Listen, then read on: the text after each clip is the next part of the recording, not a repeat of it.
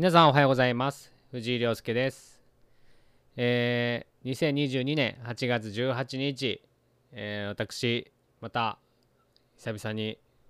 声でお届けしようと思いました、えー今日はですねたくさんの、まあ、最近いただいてる質問の中から一つ、えー議題に挙げてそれを軽く、えーテーマに扱ってお話ししていきたいなと思います。えー質問の中でよく出てきます。私がよく講演とか、まあ、した際にですね後から質問が出てくることもありますし、えー保育園幼稚園、えーの子どもたちと、まあ、保護者の方とお話ししててもですねやっぱりその小小学校に上がるっていうそのテーマが多いんですね。なのであの日本の教育について、まあ、どのように考えていますかっていうのがよく言われることがあるので、まあ、そのお話についてちょっと、えー私なりの回答をお届けしたいなと思ってます。え私はですね、まあ、建築家であり、ま、保育園幼稚園の、え設計を主にしてますので保育園幼稚園の教育とかその子育てとかっていうのはすごく勉強してきてますしあのなんて言ったらいいんですかね、まあ、あの講演ですね、えー保育園幼稚園の講演もしたり、えーそして学校大学の非常勤講師もしてりしたりしてますので、まあ、教育についてってなんなら何らかの形で関わっていますけどもあのーなので私の回答が全て正解とか、えー、ということは思わずですね、まあ、一人の人の人間の見解だっていうふうに聞いていただけたら嬉しいなと思います。まあ、早速そのテーマ、え日本の教育についてどのように考えていますかって特に、あの私は保育園幼稚園が主に関わってますのでたくさん言われるのは小学校どうしようかなって、え日本の小学校に入れていいもんかとかまたは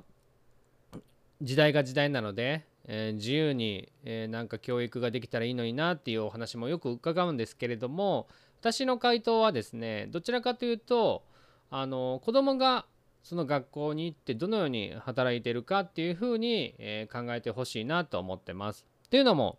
私もそうですしあなたもそうだと思うんですけれどももしくは、えー海外にいた方もいらっしゃれば違う話も出てくるかと思いますけども、えー私は日本の義務教育を受けて今に至ってるわけなのでまあ、えー良くも悪くも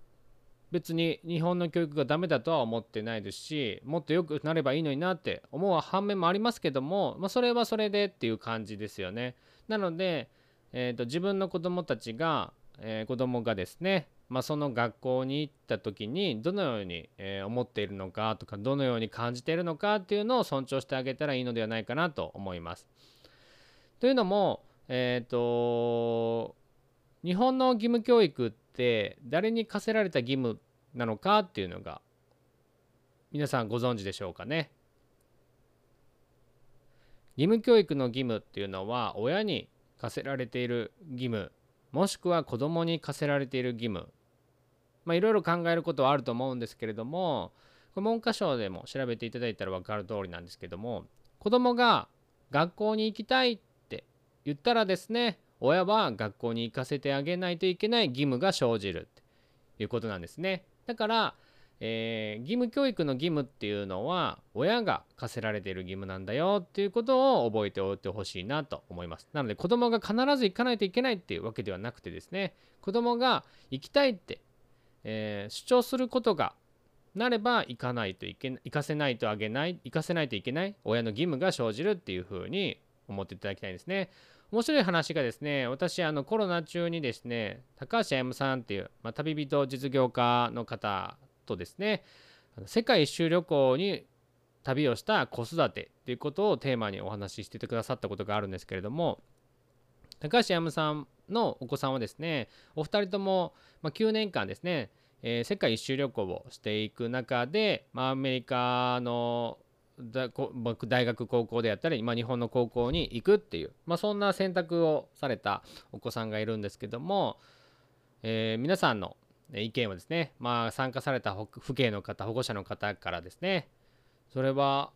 お子さんにとって、えーどんな状況だったんですかっていう話もありました。で面白いのがですね子供は自ら選ぶことができるんだなっていうのをすごく感じました。小学校1年生に上がる、えー前の年年長さんに、えー父ちゃん母ちゃんは世界一周旅行に行こうと思うんだけど子供たちはどうするって、えー質問を投げかけたら一緒に行くっていう回答が来たのでじゃあ一緒に行こうって言って一緒に行きましたって。そうすると高橋 M さん自体もえそしたら義務教育の小学校どうしたらいいんだっていうことで、えーその近くに入るはずだった学校の校長先生に連絡を取ってうちの息子、えー娘は、えーちょっと義務教育受ける期間中ちょっと世界一周旅行に行きますっていうことでお話をされた時にその文科省で、えー出てきています義務教育の義務とはっていうのを改めて教えていただきましたっていうことだったんですね。なので私もそうだったんですけど自分の息子は必ず小学校に行かないといけないって思ってたところをそのお話を聞いたのでえーって思いましたね。皆さんもそうではないですかね。皆さんもし知っているんであれば知ってたよっていうことだと思うんですけれども私は全然知らなかったので何よりもびっくりでそうなんだって親に課せられた義務なんだって思うと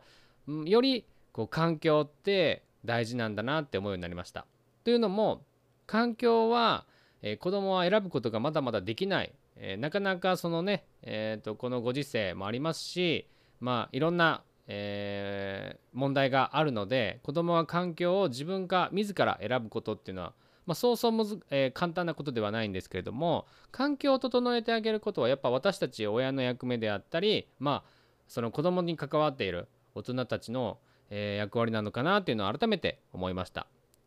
なので私たちまあ私のモットーもそうなんですけども体験体感は伝わらないっていうのをもとにやっぱり環境を、えー作って整えてあげて子どもたちがどのように感じているのか、えー子どもたちがどのように考えて行動しているのかっていうのをいつも会話を通して、えー教えてもらわないといけないなって思ってます。なので、えーと小学校についてとか、まあ、中学校についてっていろいろこう考える時期たくさん悩むべきポイントがたくさんあるんですけれども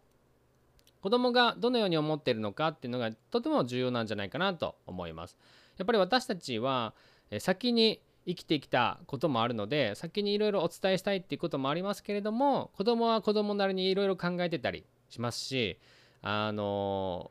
まあ、考える力っていうのを持ってないわけではないですけどそれを言葉にする力がないっていう可能性もあったりするのでか思ってるんだけど、えーお父さんお母さんにどうやって伝えたらいいのかなとも考えたり、えーしてみても面白いのかなと思います。まあ、助言するとかこう考えてるのああ考えてるのとか、えーもしくは、えーちょっと思ってることが、え伝えることが難しいんであれば、まあ、手紙にするとかですね、まあ、そういうふうに会話をしながら、え子どもたちがどのように思ってるのかっていうのを考えていけば、え小学校とか中学校とか大学とかっていうのも面白くこう会話ができるんじゃないかなと思ってます。なので、まあ、単純にですねあの私は面白いんですけれどもあのいろんな、えー歴史を勉強するとやっぱり面白いのがですね、まあ、ユダヤ教ってなぜそんなにこう勉強できる人がたくさんいるのかなって思うとですねユダヤの、ことわざにもあるんですけれども学級崩壊は家庭崩壊から始まってますよっていうのがあるんですね。なのでやっぱり私たちの、えー子どもの本質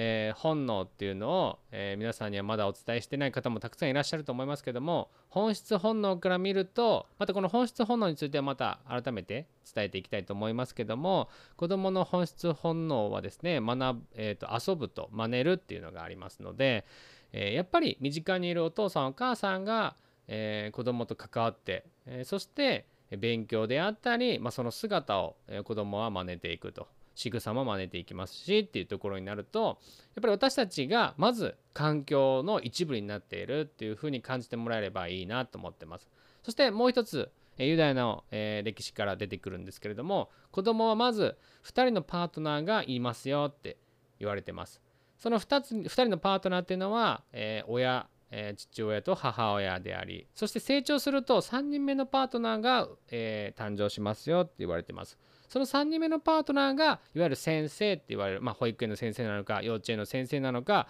えもしくは小学校の先生なのかわからないですけれども、え3人目に初めて先生っていう、え方が入ってきます。ということなのでやっぱり学級崩壊は家庭崩壊から始まってるよっていうのがユダヤの歴史で証明されてるぐらいなのでやっぱり家庭から、えーその子の学びであったり、え環境であったり、しているのではないかなと思っております。え今日は、えそんなお話をお届けしました。えー、日本の教育についてどのように考えていますかっていうことなんですけども私は子どもの、えー、思っていることを考えていることをまず、えー、どのように作用しているのかなっていうのを聞いてあげることがベストなのではないかなというのと合わせて、え歴史からですねやっぱり私たち親もしくはおじいちゃんおばあちゃんに関わっている人もしくはお父さんお母さんがいなくて施設の人が関わっているっていうなればその方々がその子のえー、いわゆる一番最初のパートナーであるということなので、まあ、先生に全て委ねるのではなくて自分たちの家庭から、えー、どのように子どもを一緒に学んでいくのかっていうのを考えてほしいなっていうのがあります。えー、今日は、えその2つお伝えしたい買ったことでもありますので皆さんに届けられることが、え何より嬉しいです。それではまた会いましょう。